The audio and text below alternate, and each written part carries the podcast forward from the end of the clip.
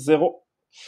Euh, bonjour tout le monde. Euh, mon nom est Julien Bro, cofondateur de Arbekin. Aujourd'hui, j'ai la chance d'être avec euh, Jean-Sébastien Pilote, qui est mieux connu sous le nom de, du jeune retraité. premièrement, ben merci d'avoir accepté de ma demande d'entrevue. Jean-Sébastien, c'est apprécié. J'ai rien d'autre à faire. Génial. c'est vrai, t'es retraité, j'ai oublié. Euh, donc, euh, ben écoute, euh, Jean-Sébastien, je vais, je vais commencer, je vais aller dans, commencer avec mes questions. justement, peux-tu nous présenter un peu, puisqu'il y a des gens qui te connaissent peut-être pas, même si ton blog est très lu. Qu'est-ce qui t'a amené justement à prendre ta retraite, à ta retraite aussi jeune, puis quitter Qu'est-ce que, est-ce que, est-ce que t'étais millionnaire, c'est pour ça que tu pouvais prendre ta retraite. Donc, juste te présenter pour ceux qui, qui te connaissent pas. Ben oui, moi, mon parcours a commencé euh, quand j'ai rencontré ma blonde, en fait. Euh, il y a 23 ans. Alors, euh, c'est elle qui est d'origine vietnamienne qui m'a un peu inculqué les notions d'épargne. Alors, c'est là que j'ai compris vraiment le pouvoir d'épargne. Euh, moi qui étais vraiment dépensier à l'époque, j'étais étudiant, j'avais un job d'étudiant. déjà au mois d'octobre, j'avais plus un rond. J'avais tout dépensé l'argent que j'avais accumulé pendant l'été. Donc, c'est elle, tranquillement, qui m'a inculqué les notions d'épargne. Puis, euh, ensemble, euh, on avait l'optique, un peu comme tout le monde, d'éventuellement acheter une grosse maison. Euh, moi, j'ai toujours rêvé de conduire une Porsche, une belle voiture européenne. Alors, on voulait vraiment accumuler du matériel. Mm. par contre, avec le temps, notre philosophie a changé. Mon beau-père est tombé très malade à un certain point. Ça nous a amené un peu à questionner nos priorités. Puis à travers ça, on a commencé à voyager. On a réalisé que les gens à l'extérieur du Québec vivaient avec très peu, puis étaient aussi heureux, sinon plus que nous. Hmm. Donc, on a, on a, optimisé nos dépenses. Euh, graduellement, on a optimisé le mode de vie, ce qui fait qu'à un certain point, on avait pas mal de, de, capital accumulé. On est allé voir la banque.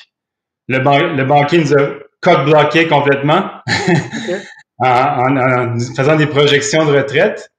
Alors, pour lui, ça prenait plus qu'un million chacun si on voulait prendre notre retraite à 55 ans. OK. Puis on est donc le, projet est mort là un peu. C'est juste quelques années plus tard, on a, on a maintenu notre mode de vie. Puis c'est juste quelques années plus tard qu'on a réalisé qu'il y avait le mouvement FIRE aux États-Unis. Hmm. C'est des jeunes euh, comme nous qui épargnent beaucoup, qui ont un, taux d'épargne très élevé, puis qui prennent leur retraite dans leur trentaine. Hmm. Puis la, clé derrière ça, c'est souvent la, règle de 4 Hmm. Alors, les gens vivent avec, étant donné qu'ils ont très peu de dépenses, mais ils ont, besoin d'un un montant moins important pour prendre leur retraite. Alors ça, ça a été vraiment la prise de conscience pour nous.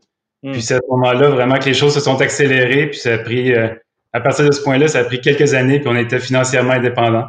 Puis, puis pour ceux qui nous écoutent, euh, t'étais pas chirurgien euh, euh, ou, ou, rien de ça. C'est quoi ton métier avant que tu prennes ta retraite? Non, j'étais anesthésiste. OK. Non, c'est pas vrai. ouais, me semblait. non. non. Les gens pensent que ça prend un gros revenu, mais euh, j'ai eu un salaire très moyen toute ma carrière. J'ai travaillé en marketing, ce qui est un peu paradoxal. Euh, mais j'ai commencé ma carrière à 24 000, je pense, par année. Ça a augmenté graduellement, mais sur l'ensemble de ma, de ma carrière, j'ai eu un revenu très moyen. Fait que t'achetais rien, mais ta job, c'était de convaincre les gens d'acheter des choses. Exactement. cool. Euh, puis, c'est quoi ton premier souvenir lié à l'argent, mais il faut que tu te souviennes du montant exact. Oui, le premier souvenir que j'ai, c'est quand j'ai commencé à faire de l'argent. Alors, mon premier job euh, euh, d'été, ça a été de couper les gazons de mes voisins.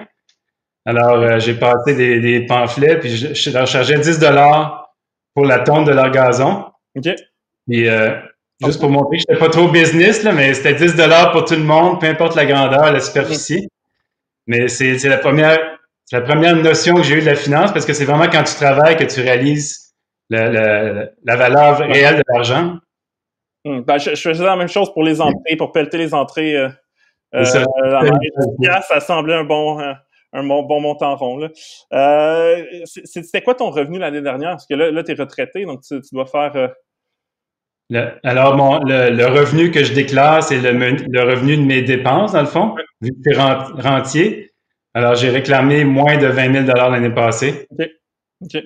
Puis c'est, puis là, j'ai, vu justement récemment un, un, un, post sur ton blog où tu parles de, de, de, la, tu sais, que ton portefeuille en bourse en a, pris un, on a pris un coup là, avec ce qui se passe euh, avec la récession économique. Euh, c'est, c'est quoi ton actif net aujourd'hui? Est-ce que, est-ce que c'est public?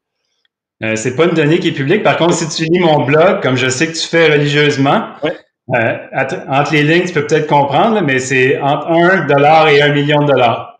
Ah, OK. c'est assez, euh, c'est une longue fourchette. Puis c'est quoi ton conseil le plus important pour s'enrichir? Euh, ben, comme je disais plus tôt, c'est vraiment l'épargne. Pour moi, ça, c'est vraiment la clé. Hum. Puis je pense qu'à peu près tous les gens qui sont riches vont le reconnaître. la richesse, dans le fond, c'est la différence entre les revenus et les dépenses. Puis c'est quoi cette différence-là? C'est l'épargne. Hmm. Donc, c'est vraiment le taux d'épargne. C'est sûr qu'il faut l'investir après, mais avant de l'investir, il faut avoir un capital à investir. pour moi, ça part vraiment de l'épargne. OK.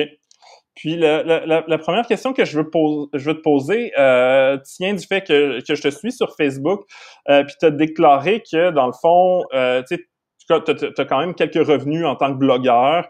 Euh, et, et, tu disais, ben dans le fond, j'ai lu le programme de PCU d'aide aux Canadiens qui permet à tout le monde d'avoir 2000 dollars par mois. Euh, puis tu t'as dit que tu serais éligible, mais que tu avais décidé de pas prendre l'argent. Puis, puis moi, ça m'a ça m'a fait exploser quasiment ma tête, pas parce que c'est tant d'argent que ça, mais sais, même si on est contre une politique publique ou une loi ou une subvention, si on est éligible, on peut d'un côté dire, ben, en tant que euh, homo economicus, on va le prendre parce qu'on y a droit, puis en tant que citoyen, on peut dire ben ça devrait pas exister je dis pas que c'était son opinion, mais mais ça m'a ça m'a surpris parce que moi c'est pas quelque chose que j'aurais fait. Pourquoi t'as pas pris l'argent? Peux-tu m'expliquer ça? Ouais, c'est une bonne question. D'ailleurs, probablement il y a quelques années, honnêtement, j'aurais sûrement fait comme toi, j'aurais sûrement pris l'argent sans me questionner je me suis dit, je, cotise au fonds public, j'ai le droit à ma part du gâteau, puis tout le monde en recevait autour de moi. Mm. Euh, par contre, moi, je l'ai fait vraiment par principe, parce que moi, je, ben, je considère que la situation actuelle est critique, que c'est sûr qu'il y a des gens qui ont vraiment besoin d'argent, puis je suis entièrement d'accord à ce qu'on leur donne des subventions. Mm. La même chose pour les PME, mais euh, c'était plus le fait de refuser cette, prestation-là, c'était plus euh, par principe pour moi, pour c'est un peu un vote d'une certaine façon hmm. contre les politiques euh, fédérales, dans le sens que euh, c'est très facile de sortir la carte de crédit, dépenser, dépenser, dépenser. Mais pour moi, c'est pas toujours la solution. on, avait une situation économique qui était optimale il y a quelques mois. Hmm. On était au plein emploi. la bourse roulait à plein régime c'est le temps d'épargner, puis on l'a pas fait, on a, on a empilé les déficits, puis maintenant on est, dans on est mal pris, on a une urgence. Hmm. Alors le gouvernement réagit un peu comme le peuple, c'est-à-dire qu'on n'a pas de fonds d'urgence. Hmm. Euh, la, moitié des Québécois sont à 200 dollars de l'insolvabilité à la fin de chaque mois.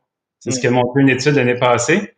Mais le, le, donc le gouvernement raisonne un peu de la même façon. Il y a une urgence, euh, on a un accident, le, toit de, la maison défonce. Ben là, on sort la, la carte de crédit. Là, c'est le temps d'emplir les déficits. Je comprends en même temps que c'est un stimulus, puis je comprends que la, la, dette coûte pas cher parce qu'on a une très bonne cote de crédit. Euh, le taux d'intérêt est tellement faible qu'on peut se permettre d'empiler des dettes comme ça. Mais c'est contre ma philosophie, alors c'est plus pour par principe que j'ai décidé de le faire plus que pour des raisons économiques. OK. Puis justement, euh, tu sais, euh, je lisais sur ton blog Jeune retraité, euh, un, post récemment où tu disais, tu sais, puis là, je pense que ça a remonté un peu depuis que tu as écrit le post, euh, mais tu disais que tu avais perdu à peu près 30 de, de ton portefeuille. Euh, et, et, que tu, tu, tu, tu, te demandais si tu devais pas euh, refaire ton CV puis revenir sur le marché de l'emploi. Finalement, c'est où est-ce que ta, ta, ta, ta, réflexion t'a mené? Puis tu, disais même dans ce blog post-là que tu sais, fallait que, que, que ta compagne te, te, te, te, retienne de tout vendre tes investissements, puis, euh, puis parce que ça fait mal, tu sais, t'as travaillé fort, tu fort pour, pour accumuler ça, puis en plus, tu es un retraité, donc tu, tu dépends de tes revenus de placement pour, euh, pour vivre, donc ça a dû euh, ça a dû faire mal. Finalement, t'en es où dans cette réflexion par rapport à, au, choc? Là? Mais c'est ça, dans l'article, j'exagérais un peu pour faire la joke. Là. J'ai pas fait mon CV en réalité. Par contre, franchement, j'ai eu un peu peur quand j'ai vu que ça, ça dégénérait semaine après semaine, puis ça, euh, quand on arrive, on arrive dans des périodes comme ça, les gens disent c'est du jamais vu, euh, c'est toujours quelque chose de nouveau, d'extraordinaire, d'exceptionnel. Puis quand la poussière retombe, on réalise que c'était une autre chute comme on a eu. On a vécu tellement d'autres avant. Hmm. Euh, les gens paniquent. Mais heureusement, euh, on avait quand même un bon coussin de liquidité. On avait peut-être 20 de, de, nos actifs en liquidité. Donc ça, c'était quand même une bonne protection. Puis en plus de ça, notre budget est élastique, dans le sens qu'on peut, on peut comprimer plusieurs postes budgétaires. Par exemple, on voyage trois, trois mois par année en moyenne. Donc, juste en coupant les voyages, en coupant les restos, les sorties, ça nous permet de passer à travers des tempêtes comme ça sans trop de problèmes. par contre, le plus gros danger présentement, c'est l'inflation. Euh, euh, il y a plusieurs analystes qui prévoient que l'inflation augmente beaucoup. ça, ça peut être dangereux pour les jeunes retraités qui ont des, revenus fixes. Alors ça, ça va être à suivre. Mais pour ce qui est de la, chute boursière, euh, on a vu un bon rebond. Puis je pense, on attend la, prochaine chute éventuelle. Puis, puis, justement, tu sais, le, chiffre de, de, base de ton portefeuille m'avait étonné. J'imagine, euh, d'après le chiffre que j'ai vu, que tu n'as pas beaucoup, tu as moins de, de, titres à revenu fixe que le retraité moyen. Est-ce que c'est possible? C'est possible. J'ai à peu près pas d'obligations. OK. Alors, c'est entièrement des titres boursiers, surtout des FNB. OK. Euh, par contre, j'ai une portion, comme je te disais, en liquidité. C'est un peu comme mon coussin. Euh, alors, au lieu d'avoir des obligations, j'ai des liquidités à court terme. Ça revient peut-être au même, euh, au même en bout de ligne. OK, je comprends. Puis, euh, fait, que, finalement, le plan n'a pas changé. Tu t'assois sur, la, tu utilises la stratégie de dire je, laisse la tempête passer. Puis, historiquement, le marché boursier a, fait des rendements intéressants, mais il faut être patient. C'est ça la stratégie ou, ou tu as réagi? non, on a une approche, une approche très passive, long terme. Hmm. D'ailleurs, on a passé à travers la crise de 2008. Euh, quand on est arrivé en 2000, la, fameuse crise financière de 2008, on était 100% investi en bourse. On n'avait pas d'auto, pas de maison. Tout ce qu'on était, tout ce qu'on possédait était dans le marché boursier. Hmm. Donc ça, c'est, on a appris de, de cet, événement-là, ce qui fait que maintenant, on est un peu plus tolérant au risque. Puis on, est capable de résister au stress. OK. Puis, justement, tu me disais que tu avais beaucoup de liquidité. Est-ce que, est-ce que tu regardes justement pour déployer cette liquidité-là dans le marché? Euh, si ça, parce que là, ça remontait, mais si, ça allait, euh, si ça descendait euh, à un certain niveau, est-ce que tu, ou tu gardes ça vraiment comme un coussin de sécurité puis tu, tu, tu, le mettrais pas en bourse? Ben, le coussin de sécurité qu'on avait actuellement, c'est un peu en prévision de la crise parce que ça fait longtemps que tout le monde en parlait. Hum. Même si personne savait que ça allait être le coronavirus, les gens savaient que le rallye allait pas être indéfini on avait prévu ça, mais peut-être à long terme, ça sera peut-être plutôt vers 10% Peut-être qu'on va investir quand il y aura des bonnes aubaines dans le marché, puis euh, investir graduellement. Donc, donc, euh, donc finalement, tu ne reviens pas au travail, si je comprends bien. Est-ce que tu m'offres un, un emploi? Ah, ben écoute, j'avais pas pensé à ça, mais euh, peut-être après notre prochaine ronde de financement. Là. non, mais honnêtement, si je retourne travailler, c'est vraiment par passion, par intérêt. J'ai pas besoin de le faire financièrement. Hmm. Euh, je fais un peu de bénévolat, je fais mon blog, euh, j'ai différents projets, puis je suis très heureux comme ça pour l'instant. Hmm. Puis, puis euh, c'est quoi le côté le plus positif de, de, de, de, de prendre sa retraite euh, à, à ton âge? Est-ce que c'est quoi le bénéfice? Parce que je pense que tout le monde a une vision assez, tu sais, on, travaille comme des fous, puis tu l'as, tu fait euh, pendant un bout de temps. Euh, puis après ça, on prend une semaine à Cuba, puis on relaxe, puis on dit, ah, mon dieu, ça serait tellement fun, je pourrais passer tout mon temps sur la plage, à bord du rhum. Euh, puis, c'est plus ou moins réaliste, tu sais. En tout cas, moi, moi, personnellement, je le sais que c'est bien le fun, mais je pourrais pas faire ça très, très longtemps. Fait que j'entends beaucoup de gens qui, qui aimeraient ça, justement, être riche, puis qu'est-ce que tu ferais? Puis la réponse, et pas super ah ben ouais je vais être sur une plage mais tu sais euh, est-ce que tu as eu des surprises euh, entre le moment où tu rêvais à ça puis le moment où c'était ta réalité de tous les jours? Ben, premièrement la, retraite sur une plage 12 mois par année, c'est pas une solution pour moi non plus. Je veux dire, tu deviens une grosse larve. Je sais pas ce que tu fais de, je sais pas comment tu peux être un être humain de qualité quand tu fais ça. Pas plus que de regarder la télé à longueur de journée. Mm. Alors, c'est, c'est c'est la même chose qu'être au travail, ou peut-être plus être entrepreneur ou être travailleur autonome, dans le sens que tu es en charge de ton horaire, tu es libre de faire ce qui, ce qui est proche de tes valeurs. Euh, tu peux occuper ton temps comme tu veux, mais ça prend quand même de la discipline. Tu sais, quelqu'un qui, a besoin d'un employeur pour dicter son emploi du temps, il va arriver, il va devenir retraité du jour au lendemain, puis il saura pas quoi faire, puis il va être malheureux, puis il va chercher un, un projet à faire. Mais je pense que ça prend, avant d'arriver à la retraite, il faut déjà avoir des passions, des intérêts. Puis quand tu ouvres les portes de la retraite, ben là, tu t'ouvres à toutes les options possibles, dans le fond. Tu n'es pas limité à ce que tu faisais dans ton emploi, même si je le fais encore en bénévolat au, euh, niveau marketing, hmm. mais tu n'es pas limité à ça. Tu, peux faire ce que tu veux. As le goût d'aller tourner des gazons comme je faisais il y a 30 ans, mais je pourrais retourner le faire. Si tu peux, euh, je sais pas, faire des donner des conférences, développer un blog. Euh, c'est un peu, c'est un peu le, premier constat que j'ai eu quand je suis devenu retraité. C'est un peu un vertige dans le sens que tu peux tout faire quand tu veux. Hmm. Ça, ça devient un peu déstabilisant au début. Ça prend quelques mois avant de, de, de, de s'adapter à la situation. Puis, une chose qui me fascine, tu es capable de vivre sur, sur 20 000. Euh, c'est quoi tes conseils que tu as? Parce que, tu sais, j'ai pas un gros train de vie, mais, de toute évidence, tu dépenses moins que moi. euh, et, je pense que je fais partie de, comme plein de gens, on, on voit pas vraiment où notre argent s'en va. C'est quoi tes conseils pour justement être plus frugal euh, puis, puis, puis dépenser moins? Euh, les, ben, ça pourrait être long, mais la, la réponse courte, c'est de vraiment questionner chaque dépense. Euh, puis tu parlais de 20 000, c'est pas nécessairement le montant dont j'ai besoin, hmm. mais, mais c'est sûr que c'est nettement en dessous de la moyenne québécoise. Mais moi, c'est peut-être que je fais à l'inverse justement du Québécois, du Québécois moyen, c'est que je questionne vraiment tout. Hmm. Les gens souvent se laissent porter par la vague, puis ils se disent ah, mais c'est juste 15 dollars par mois, ça fait pas de différence. Est-ce que j'achète une Volkswagen ou une BMW? C'est 80 dollars de différence par mois. Il n'y a pas de problème, je peux me payer ça. Mm. Donc, tout est dans des, dans des, euh, dans des dépenses récurrentes comme ça. Ce qui fait que, puis aussi les petits montants, évidemment, d'aller luncher avec des collègues de bureau, mm. d'aller chez Subway, puis de regarder quelqu'un faire ton lunch à ta place, puis de payer 12 piastres.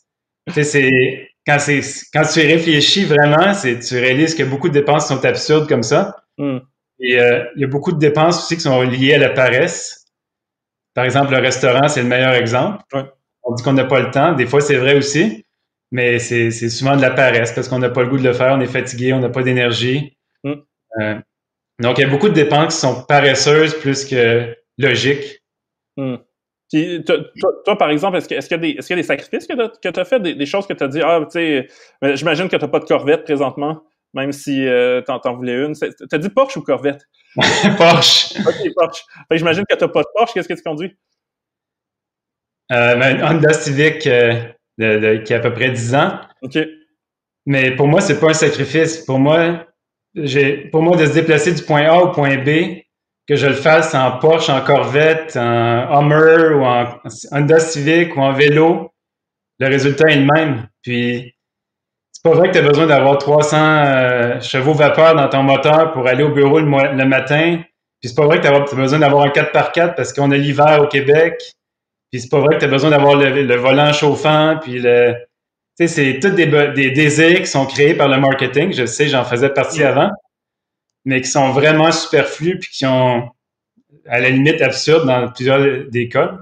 Est-ce que, est-ce que depuis le, début de la, de la, crise euh, du coronavirus en mars, est-ce que tu t'économises plus? Est-ce qu'il y a des opportunités euh, pour, euh, je sais pas, renégocier tes, forfaits cellulaires? Ou est-ce que tu économisé de l'argent de, différentes manières à part refuser le PCU?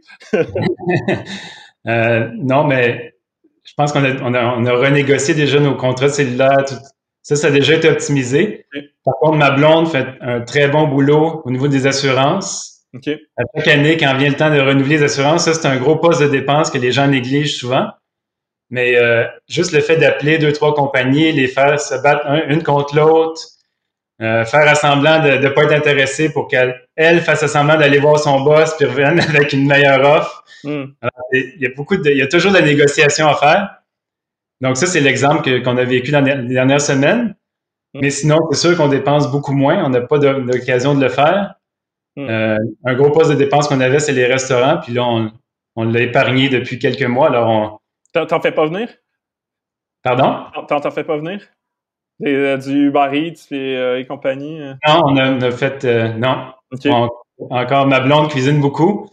Alors, pour, refaire, pour faire la boucle, on vient un peu au début de l'entrevue, là, mais c'est la première étape pour être jeune retraité, c'est de trouver une blonde ah. qui avec les investissements, qui est frugale, puis qui est, euh, qui est euh, à l'aise avec les placements euh, en bourse. OK. Est-ce que est-ce que c'est ta compagne qui s'occupe des investissements en bourse ou c'est toi?